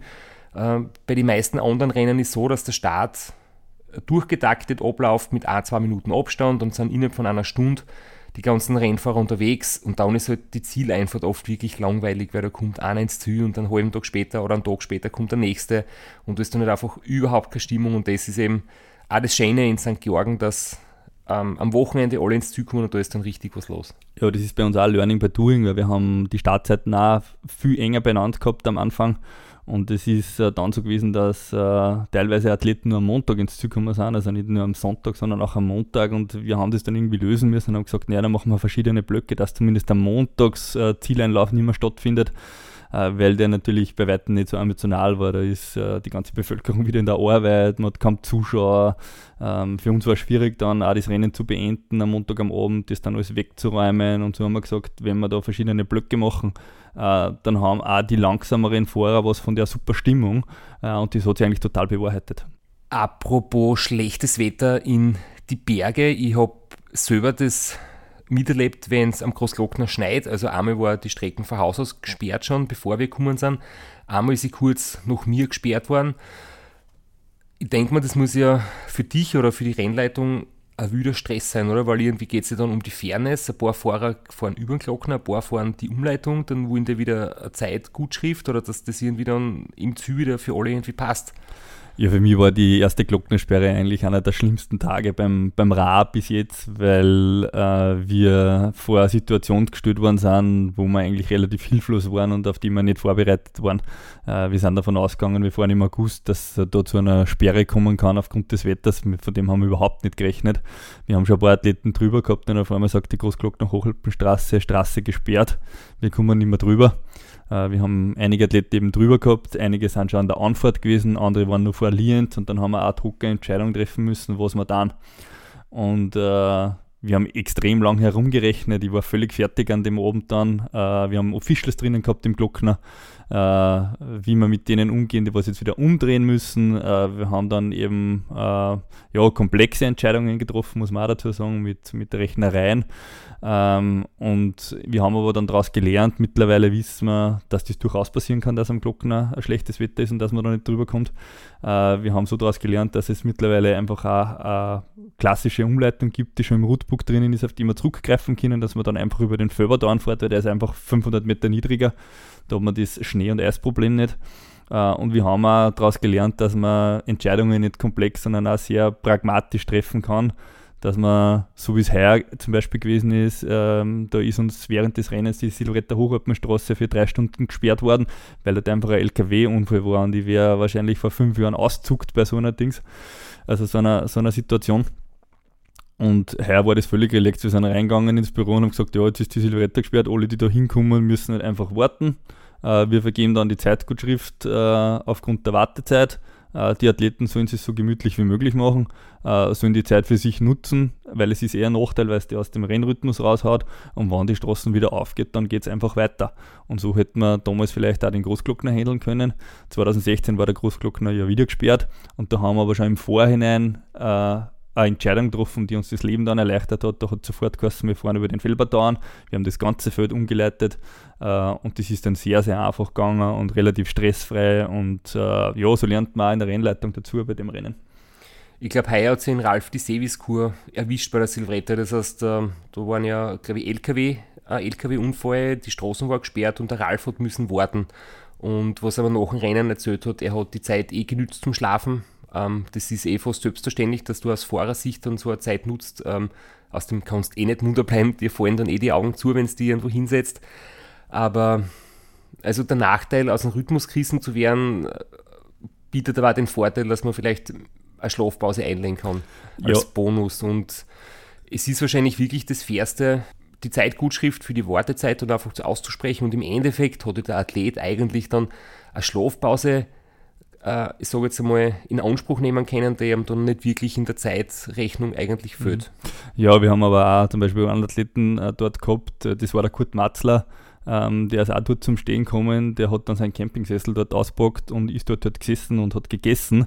Aber da war halt das zweite Begleitfahrzeug schon drüber und die haben nicht mehr zurück können. Also der hat da nicht wirklich eine gute Schlafpause machen können. Das sind einfach dann so Situationen, mit denen muss man umgehen. Also so ein richtig großer Vorteil war das jetzt dann auch nicht, wobei manche dann gemeint haben, naja, wenn die da zwei Stunden stehen, können wir da vielleicht auch zwei Stunden dann rasten, obwohl diese Baustelle nicht mehr ist. Das ist halt in unserem Rennen oder in unserem Rennmodus nicht so, sondern das sind eben diese unvorhergesehenen Ereignisse, die den einen treffen und den anderen nicht. Ähm, mit dem muss man halt umgehen und ähm, ja, so ist es halt bei uns beim Ra. Abenteuer, Teamgeist und Navigation sind ja die Schlagworte, gell? oder ist das Motto. Und ich glaube, improvisieren könnte man da vielleicht auch noch dazu nehmen. Ja, und das kann man auch bei uns in der Rennleitung dazu nehmen. Also, wenn irgendwas nicht hinhaut, und das haben wir ja auch immer gesagt, wenn uns Corona irgendwie durcheinander hat, äh, dann müssen wir halt improvisieren. Das haben wir immer gesagt. Und das, wir gehen es einmal ganz normal an und Gott sei Dank haben wir das nicht müssen. Und da wirklich nochmal Danke an die ganze Mannschaft, die da bei uns eigentlich perfekt gearbeitet hat, die sich an diese ganzen Regelungen gehalten hat, äh, so gut gegangen ist, da äh, ein Rennen organisiert hat, das nahe an der Normalität war. Also das war schon richtig cool. Ich muss auch sagen, wir haben aus äh, Teilnehmersicht nur vor dem Start und nach dem Sürenlauf wirklich einen Unterschied gemerkt. Und ansonsten war das wirklich großartig und ich glaube, da kann ich mir auch im Raum im Namen von allen äh, Teilnehmern und aktiven Radfahrern bedanken, weil es für uns einfach alle ganz wichtig war, dass man nicht umsonst trainiert hat, dass man ja einfach Rennen fahren hat können. Das ist äh, wirklich genial und das Schlimmste wäre gewesen, wenn es das wenn es nichts gegeben hätte heuer. Ja, und für uns war das auch extrem cool, jetzt im Nachhinein äh, zu sehen, was da alles funktioniert hat und wie wir uns teilweise sogar das Leben erleichtert haben. Ja, wir haben Sachen ausprobiert, die wir jetzt gleich lassen. Ich glaube, 70 oder 80 Prozent von den Corona-Geschichten, die was wir machen haben müssen, wir haben wir gleich lassen, weil es einfach einfacher ist. Ja. Wir haben dann für die äh, Athleten äh, nach dem Türenlauf haben wir zum Beispiel zugewiesene Sitzplätze gehabt. Äh, da hat jeder einen Biertisch gekriegt. Äh, das, hat, das war eine irrsinnig lässige Atmosphäre da drinnen. Das werden wir in den nächsten Jahren sicher wieder so machen, dass die da einfach äh, eine Möglichkeit haben, wo es dann bleiben können. Äh, es hat Teams gegeben, die haben das zehn Stunden ausgenutzt nach dem Zielenlauf. Also das war richtig lustig äh, und das hat extrem gut funktioniert.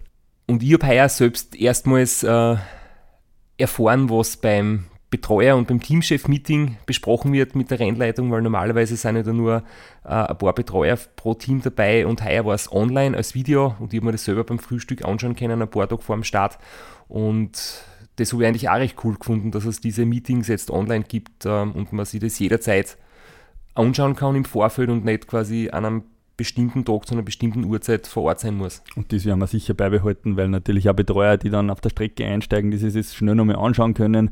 Äh, vielleicht machen wir so eine Art äh, Präsenzmeeting äh, noch vorher, wo dann noch Fragen zum Stellen sind äh, für die absoluten Neulinge, aber dann habe ich das irgendwie als Dokument da und kann man das auch jederzeit auf der Strecke nochmal genau anschauen was ist denn in der Nacht zum Tun, was ist denn die Nachtchecklisten und solche Sachen, die sind dann einfach da drinnen äh, und äh, für jeden auch im Vorhinein schon abrufbereit und das ist für uns auch wieder super, weil das spart uns extrem viel Zeit. Ja, ich hätte sonst acht Pre-Race-Meetings halten müssen, die ich jetzt nicht halten habe müssen äh, durch Corona und äh, wo einfach Zeitressourcen während dieser stressigen Zeit überbleiben. Ich habe jetzt gerade auf die Uhr geschaut. Ähm, wir müssen schon langsam aber sicher irgendwie so Richtung Ende finden. Und ich möchte jetzt die Chance nutzen, weil der Flo hat uns, beziehungsweise dir, noch eine Frage geschickt. Und zwar hat er zwei Fragen und ähm, die erste hören wir uns bitte jetzt an. Das war ja jetzt nicht mein erstes Ra. Und jedes Mal, wenn wir das zweite Mal durch Innsbruck durchfahren, habe ich das gleiche Gespräch mit dem Strasser. Da jammert er mich voll, wie das Rennen Race Around Österreich hassen kann und von sich behaupten kann, immer den grenznahen Straßen entlang zu fahren und dann muss man tatsächlich zweimal durch Innsbruck fahren. Ich habe mir das selber auf der Karte angeschaut. Es geht leider wirklich nicht anders. Was ich aber schon gesehen habe, man könnte noch eine kleine Schleife rund um Seefeld einbauen. Und ich weiß nicht, wie im Strasser das taugen wird. Ja, Flo, also das ist eigentlich ähm, der Streckenplanung von vor vielen Jahren geschuldet. Also der Manfred Guttert, der das damals ja 1988 gefahren ist, der hat ja wirklich jede Grenzstraße ist der gefahren. Also da könnten wir in Niederösterreich noch rausfahren, ganz weit. Wir könnten da ja überall noch irgendwie bei den Pässen die Außenstraßen mitnehmen und natürlich auch ähm, in Innsbruck anders fahren. Ähm, allerdings ist es so, dass wir, wie wir das Rennen dann konzipiert haben, diese Strecke dann renntauglich haben machen müssen. Äh, wenn man da jetzt ähm, so kleine Ecken in Österreich ausfahren würde, dann wäre das sehr schwer zu kontrollieren, weil man da einmal gerade drüber fährt, äh, dann ist es sehr, sehr schwierig, äh, da dann Penalties, äh, Zeitstrafen herzugeben. Und dann haben wir eigentlich gesagt, wenn wir da Rennen machen müssen oder wollen, dann müssen wir den fast direkten Weg fahren. Das heißt, wenn wir zum Beispiel in Bernholztal, das ist in Niederösterreich ganz oben, hinunterfahren Richtung Holbenrhein, Bad Radkersburg, dann gibt es fast keine schnellere Strecken und es gibt kein, kein, kein Eck, das man ausfährt und so können wir uns relativ sicher sein, wenn ein Verfahrer auf der Strecke passiert, schneidet sich der jeweilige Athlet oder das Team ins eigene Fleisch. Und dasselbe ist natürlich durch Tirol durch. Und darum fahren wir zweimal durch Innsbruck durch und nicht diese Brennerschleife aus äh, oder oben herum da über Rum. Da könnten wir auch noch ähm, ja, eine Schleife einbauen. Ähm, das ist dann relativ schwierig auch zu navigieren und Innsbruck ist sowieso ein ziemliches Nadelöhr, wo wir gemeinsam mit der Behörde damals eine Strecken gefunden haben, wo man gesagt hat, da darf man zwar Radl fahren, aber da kommt man relativ gut durch.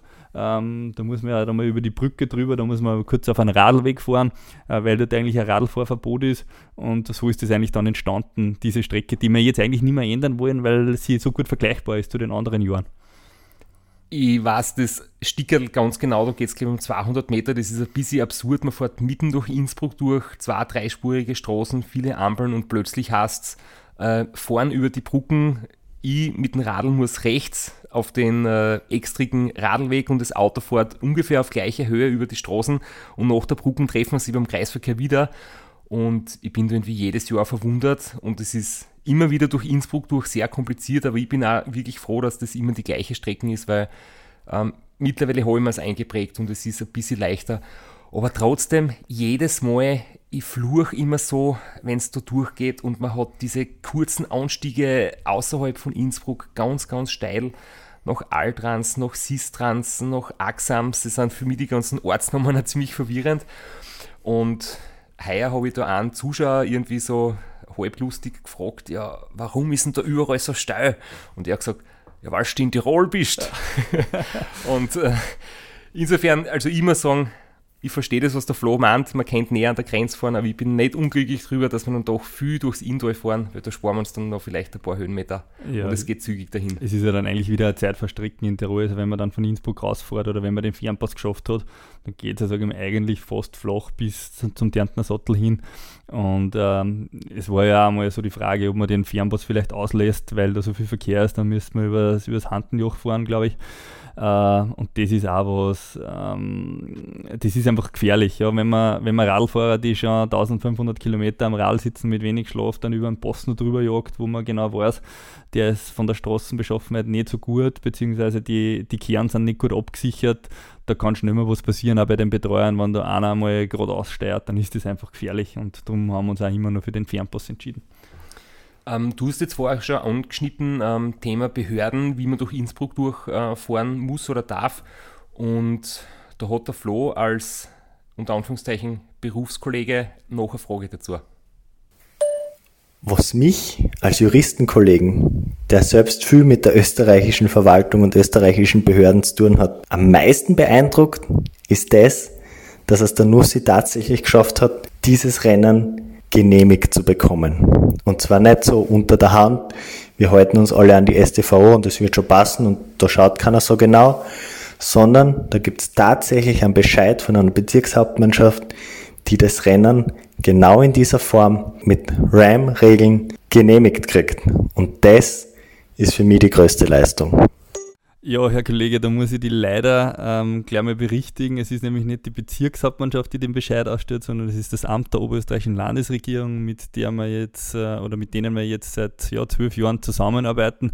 Für uns ist das eigentlich viel mehr ein Service, weil die uns ja dann auch mitteilen, wo sind Baustellen geplant und wo sind keine Baustellen geplant, weil wir könnten dieses Rennen natürlich einfach fahren, weil wir sind ganz normal in der Straßenverkehrsordnung unterwegs, dort wo wir fahren und viel los ist ähm, ja, ähm, ist sonst kein großer Verkehr, wie zum Beispiel Mühlviertel in der Nacht. Also wir sind ja relativ wenig äh, Verkehrshindernis. Ich sage immer, ein Traktor äh, produziert genau dasselbe wie uns bei unserer PSK. Äh, das ist auch nichts anderes auf der Straße und wir haben ja Abstände und es kommt kein Föter an und wir halten uns an äh, die Stopptafeln, an die Ampeln. Ähm, das heißt, es ist von dem her gar nicht so sehr schwierig, sondern es geht eher darum, dass man mit den Behörden da so eine Abstimmung schafft. Ähm, wo kann man fahren, wo kann man nicht fahren, wo sind Baustellen, wo sind wir wo sind wir äh, irgendwie, ähm, wo gibt es eine Handlungsnotwendigkeit äh, und das funktioniert mittlerweile extrem gut. Man kennt die Beamten in den, in den verschiedenen Landesregierungen, Bezirkshauptmannschaften schon und wenn man wieder telefoniert, äh, dann hat man es ja Jahr nicht gehört und sagt, ah, ihr kommt wieder, ja, wissen wir eh, passt auf dort und da. Und im Endeffekt erstellt dann das Amt der Oberösterreichischen Landesregierung einen Gesamtbescheid über das ganze Rennen. das nimmt uns auch, muss man ganz ehrlich sagen, viel Arbeit ab. Und ähm, das funktioniert eigentlich äh, sehr, sehr gut. Und während dem Rennen habe ich jetzt in den letzten Jahren eigentlich sehr, sehr wenig Kontakt gehabt, überhaupt mit Polizei, weil die schon wissen, dass wir kommen. Unser Rennen ist äh, bekannt. Und wir lassen aber vor dem Rennen, das ist auch vielleicht ganz interessant, nochmal ein Newsletter raus, der geht an alle Bezirkshauptmannschaften, alle Gemeinden, wo wir durchfahren, alle äh, Bezirkspolizeikommanden und äh, Polizeidienststellen auf der Strecke, den haben wir einmal angelegt. Das sind, glaube ich, 400 E-Mail-Adressen, dass die einfach nur mal wissen, hey, jetzt kommt das Race Around Austria, weil der Bescheid ist ja, weiß ich nicht, einen Monat alt und äh, der diensthabende Polizist geht dann in Dienst, der weiß dann nicht, was da passiert. Und auf einmal fährt bei ihm da in, äh, im Ort, kommt dann ein PSK mit zwei Drehlichter und fuhren vor der Radfahrer in der Früh, dann ist das natürlich ungewöhnlich. Aber diese Beschwerden haben wir immer weniger, weil wir einfach schon viel, viel mehr Bekanntheit haben, auch innerhalb der Behörden. Und das ist echt cool übers Fazit vom Racer und Austria 2020 ähm, aus der Sicht von Flo und von mir werden wir jetzt in den nächsten Episoden sprechen.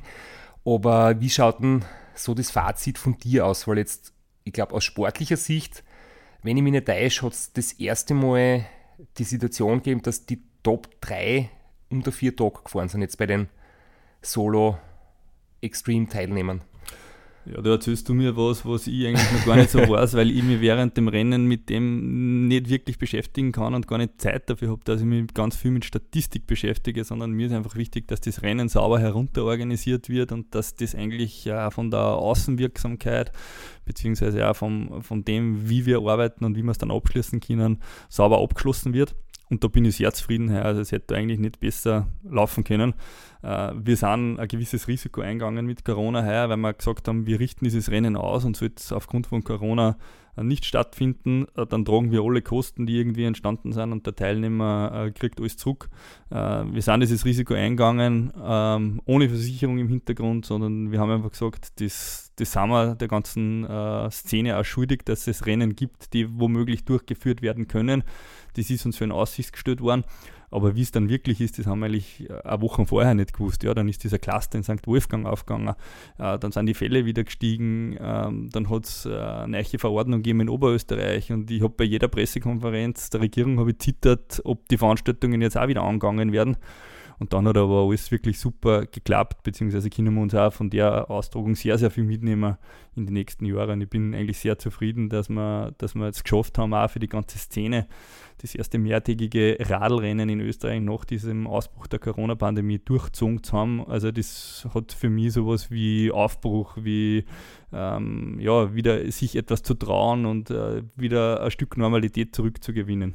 Und es wurde heuer erstmals die Unsupported-Kategorie geben, das ich auch ziemlich interessant finde, weil da habt ihr euch, glaube ich, ähm, nicht wirklich dazu durchgerungen oder es hat irgendwie Gründe gegeben, warum das erst jetzt eingeführt worden ist, oder? Ja, wir haben ja heuer schon über das Trekking gesprochen, äh, wie kompliziert das Ganze ist. Und äh, ich habe lang, also die, die Idee einer Unsupported-Kategorie ohne Auto irgendwie beim Racer Austria dabei zu sein, es ist ganz oft, wird das an uns herangetragen und immer wieder ist gesagt, dann mag könnte man das nicht machen, weil andere Rennen machen das auch. Und ich habe als Veranstalter gesagt, nein, ich will dieses Risiko nicht tragen wenn der Radfahrer allein auf der Strecke unterwegs ist und äh, da passiert irgendwas und dann liegt er im Straßengraben und wir wissen nicht, wo der ist und äh, das Trekking ist auch nicht so ausgefeilt, weil von der Batterieleistung der Trecker und äh, das hat sich im letzten Jahr aber ein bisschen zerschlagen, weil wir dann gemerkt haben, hey, es gibt einen mobilen Trecker, der könnte das leistungsmäßig aushalten, damit wir ein Signal haben von diesem Radfahrer. Den kann man auch transportieren, der ist vom Gewicht her in Ordnung. Und dann haben wir uns immer hingesetzt und haben gesagt, okay, wie könnte man sowas konzipieren, dass sehr viel ähm, auf der Strecke los ist, damit die nicht allein unterwegs sind, dass wenn wirklich was wäre, dass vielleicht der Pesca von den anderen erste Hilfe leisten kann. Äh, und jetzt haben wir das eigentlich so konzipiert, dass die ganz am Anfang wegfahren und dann von ganz, ganz vielen Pescas überholt werden. Und das war für uns eine ganz spannende neue Kategorie, weil jeder in dieses Rennen völlig anders reingegangen ist. Man hat gesehen, äh, da sind welche weggefahren mit Rucksack und mit ganz viel Material. Und da sind welche weggefahren, die haben gar nichts drauf gehabt und nur zwei Trinkflaschen und vielleicht ein Geld eingesteckt gehabt. Und dann wo, kann man, wo kann man da in der Nacht was kaufen? Wahrscheinlich schwierig, oder? Naja, es gibt äh, schon Tankstellen, die was offen haben und man muss halt dann diese acht Stunden in der Nacht irgendwie rüberdrücken, äh, mit dem Depot vielleicht. Und wir haben auch nicht gewusst, wie das ist mit Wasser auf der Strecke oder mit dem Wetter, das heuer ja Gott sei Dank gut war. Ja, und dann haben wir, dann haben wir da vom Zeitfahrer bis zum Abenteuer eigentlich alles dabei gehabt. Und äh, uns ist aber dann von den Athleten auf der Strecke berichtet worden, dass sie teilweise die Pescas einen totalen Spaß draus gemacht haben mit den unsupported Athleten, die sie überholt haben. Ähm, die sind da gefahren und sie sind sogar von den anderen Radfahrern gefragt worden, ob sie irgendwas brauchen. Äh, war eh nur Wasser erlaubt, weil wir da ein bisschen ähm, so das, das rausnehmen wollten, dass die da betreut werden. Aber äh, Wasser nachfüllen haben wir dann gesagt, das ist doch erlaubt, das passt. Und das Pescas, da haben sie dann überholt und da ist dann rausgeschrieben, hey, du bist Held und super, was du da machst. Und ähm, äh, es ist die waren völlig fertig, wie sie ins Ziel gekommen sind, aber das ist natürlich eine super Herausforderung und eine Leistung, 560 Kilometer, das einfach einmal mit dem Rad runterzufahren. Äh, in dieser Stimmung von der Challenge, weil da ja wirklich viel los ist auf der Strecke und das hat das Ganze natürlich da äh, nur mehr, äh, ja, das war das Tüpfelchen auf dem i für diese Teilnehmer, die was da dabei waren. Ich kann mir vorstellen, wie das du dies von der Stimmung über 2018 selbst auf der Challenge und äh, jetzt bei den langen Strecken kommt man jetzt einen Tag früher durch und da waren diese Fanzonen noch nicht so ähm, besetzt, wie es dann während der Challenge war. Also die Stimmung ist, glaube ich, wirklich unglaublich.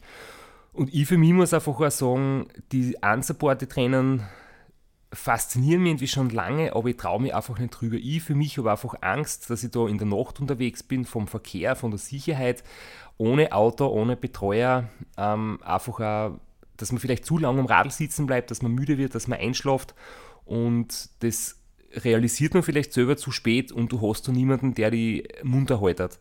Aber das ist jetzt da bei der Challenge und das gibt es ja nur bei der Challenge oder auf der langen Strecke wird es ja in Zukunft wahrscheinlich nicht geben. Nein, also wäre mir sicher als Veranstalter nicht drüber trauen, weil ich schicke sicher keinen Athleten nach 1200 Kilometer über den Großglockner alleine, wo man nicht weiß, wie der benannt ist. Ich habe jetzt sonst immer eine Mannschaft dabei, wo ich immer den Mannschaften auch sage, ähm, ihr seid für den Athleten verantwortlich. Ich in der Rennleitung weiß nicht, wie es dem da vor Ort geht. Also ihr müsst die Entscheidung treffen, kann er weiterfahren, muss er absteigen. Und das habe ich bei Unsupported einfach überhaupt nicht. Ja, und genau, und das würde ich eben sagen, dass das bei der Challenge quasi nicht das total unsupported ist, weil da dürftest du ja kein Depot haben oder nicht von außen Hilfe annehmen, sondern das ist quasi ein Kompromiss. Es gibt äh, ein Depot, das man deponieren kann, da kann ich im Vorfeld eine Regenjacke, ein Reservelicht oder was zum Essen hinstellen und ich kriege im Wasser von den anderen Fahrern. Das heißt, das ist, glaube ich, ein guter Kompromiss, aber halt nicht das total hundertprozentig unsupported, das es eben auch gibt, wo jede Hilfe von außen komplett verboten ist, aber wo dann halt einfach auch die Sicherheit ganz, ganz minimal ist. War aber unser Ansatz, wie wir diese Kategorie, Kategorie geschaffen haben. Also wir haben nicht gesagt, wir wollen so diese klassischen unsupported Athleten ansprechen, sondern eher die, die schon einmal beim Race Around Austria dabei waren und vielleicht Probleme haben, dass man wieder eine Mannschaft findet und das aber trotzdem fahren möchten, mit einem gewissen äh, ja, Sicherheitsnetz äh, das Ganze herunterzufahren oder eben eine neue Herausforderung suchen, weil ich gesagt habe, ich bin die Challenger solo mit dem Auto gefahren, jetzt probiere ich das mal allein, ob ich das allein auch kann ohne meine Betreuer. Ähm, das war so unser Ansatz. Ich möchte jetzt trotzdem ähm, eine kleine Statistik noch einwerfen, weil du gesagt hast, du bist jetzt nicht so der Statistiker und, und interessierst dich mehr für das im Hintergrund, dass alles gut läuft und nicht so für die Zahlen, die dann auf der Ergebnislisten stehen.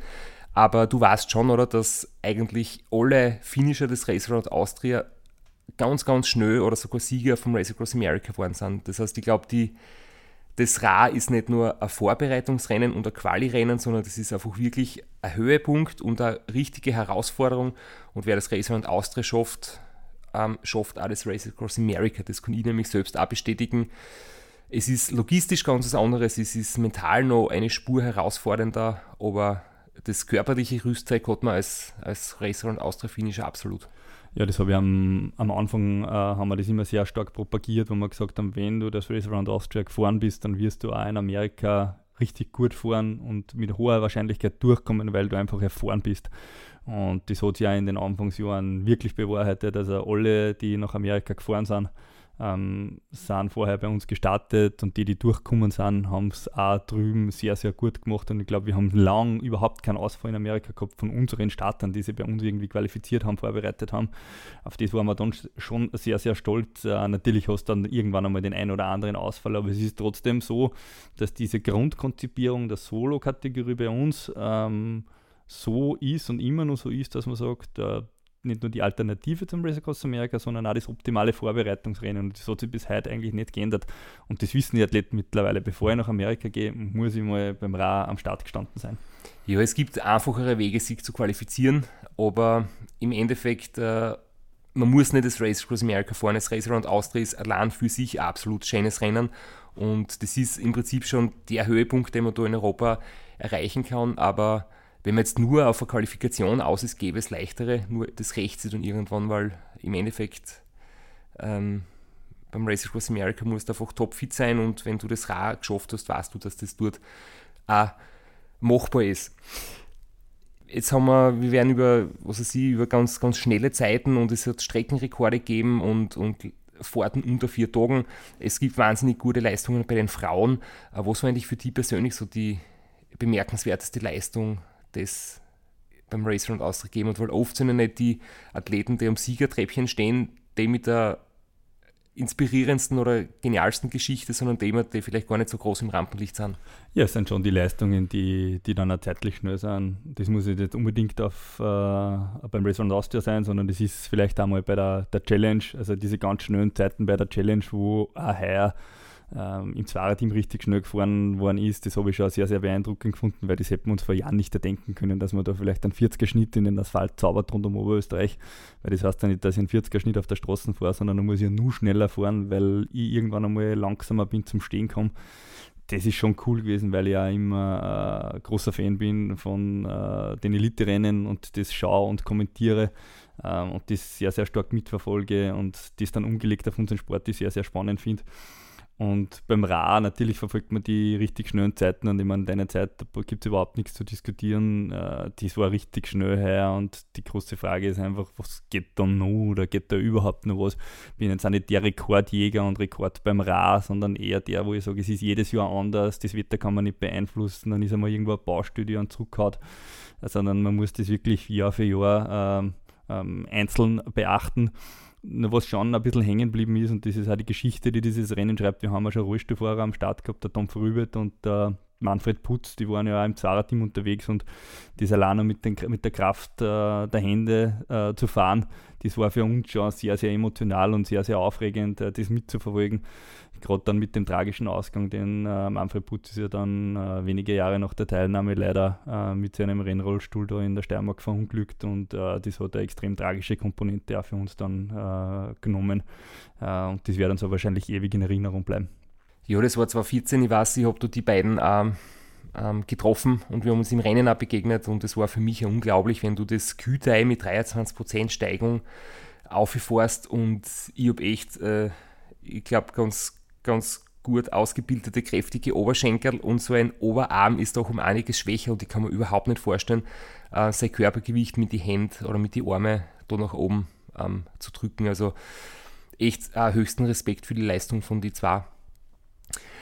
Ähm, was können Sie vom Racer Austria in Zukunft erwarten? Ähm, ich denke, dass es noch länger geben wird. Das ist hoffentlich klar, oder? Also auf das können wir sich verlassen, dass es in Zukunft das Rad geben wird. Wird es noch Neuerungen geben oder, oder Änderungen? Ja, es ist ein unglaublicher Innovationsgeist in unserer Organisationsmannschaft. Wir haben, habe ich ja vorher schon äh, erwähnt, ähm, gestern äh, das äh, Meeting gehabt, äh, diese Nachbesprechung im eher kleineren Kreis, da waren wir zehn Leute. Und da glaubt man gar nicht, wie sie die jeweiligen Teamleiter Gedanken machen über ihre Organisationseinheit, was da zu verbessern gibt, wie man sich das Leben erleichtert, wie man das Ganze nur ausbaut. Ja, was da für Ideen gibt, das ist echt, echt bemerkenswert, was da, was da an, an Hirnschmalz reingeschmissen wird. Ähm, da kann man sich natürlich noch was erwarten. Ähm, da wird sicher weitergehen. Ob es irgendwie zusätzliche Kategorien gibt, ich weiß es nicht. Derzeit, glaube ich, sind wir so, dass wir wir haben es letztens gerechnet, 52 Platzierte haben in den jeweiligen Kategorien. Das ist, glaube ich, schon eine Menge. Ähm, es geht, glaube ich, gar nicht darum, dass man das nur in Kategorien ausbaut. Mir ist einfach wichtig, dass die Leute ein unglaublich ein tolles Erlebnis haben, wenn sie bei uns starten, dass sie das einbrennt und das ist eigentlich das, das Wichtigste für mich, dass die einfach ein Erlebnis haben. Nicht nur ein Radlrennen fahren, sondern einfach auch an das ewig zurückdenken und immer wieder kommen und begeistert sind von dem, was sie bei uns erleben können. Das kann ich nur unterschreiben. Das ist definitiv so und ich glaube, das war eigentlich auch das absolut perfekte Schlusswort. Wir werden uns in den nächsten äh, Tage, wenn der Flo aus seinem wohlverdienten Radlurlaub zurückkommt, ich hoffe, er kommt zurück, es verlässt ihm nicht die Kraft, äh, dass er den Weg zurückfindet, dann werden wir über das Race Round Austria noch ganz ausführlich reden. Wir haben das Aufnahmegerät mitgehabt, wir haben interessante Szenen aufgenommen. Ja, das erwartet uns in den nächsten Wochen und jetzt freue ich mich auf nur eine kleine Runde Radlfahren, etwas regenerativ durch, die Gegend rollen. Äh, wie schaut das bei dir aus? Hast du auch noch was radlmäßig vor? Ja, ich bin ja nur mit der Gesundheitsradfahrer. Nein, ich nehme schon ernst. Also ich sitze schon äh, 5.000, 6.000 Kilometer pro Jahr, versuche ich am Radl zu sitzen. Das ist jetzt auch nicht viel, das ist jetzt aber auch nicht wenig. Ähm, das macht man einfach deshalb, weil man Spaß hat und weil ja, man sich immer selber nur fit halten will. Und wenn man das Ganze irgendwie auch betreibt, ist es auch wichtig, dass man das selber irgendwie liebt, den, den Sport. Ähm, bin sehr viel mit meinem Sohn unterwegs, mit dem Anhänger. Äh, auch da kann man sich ordentlich auspowern und das ist ja mein derzeitiger Trainingspartner, ganz viel. Äh, macht irrsinnig viel Spaß. Und ähm, ja, wir werden sicher jetzt den Herbst noch nutzen, weil im August ist eh meistens meine Trainingsfreizeit. Dann haben wir uns aufs Radl und wir wünschen noch einen schönen Tag. Ciao. Danke.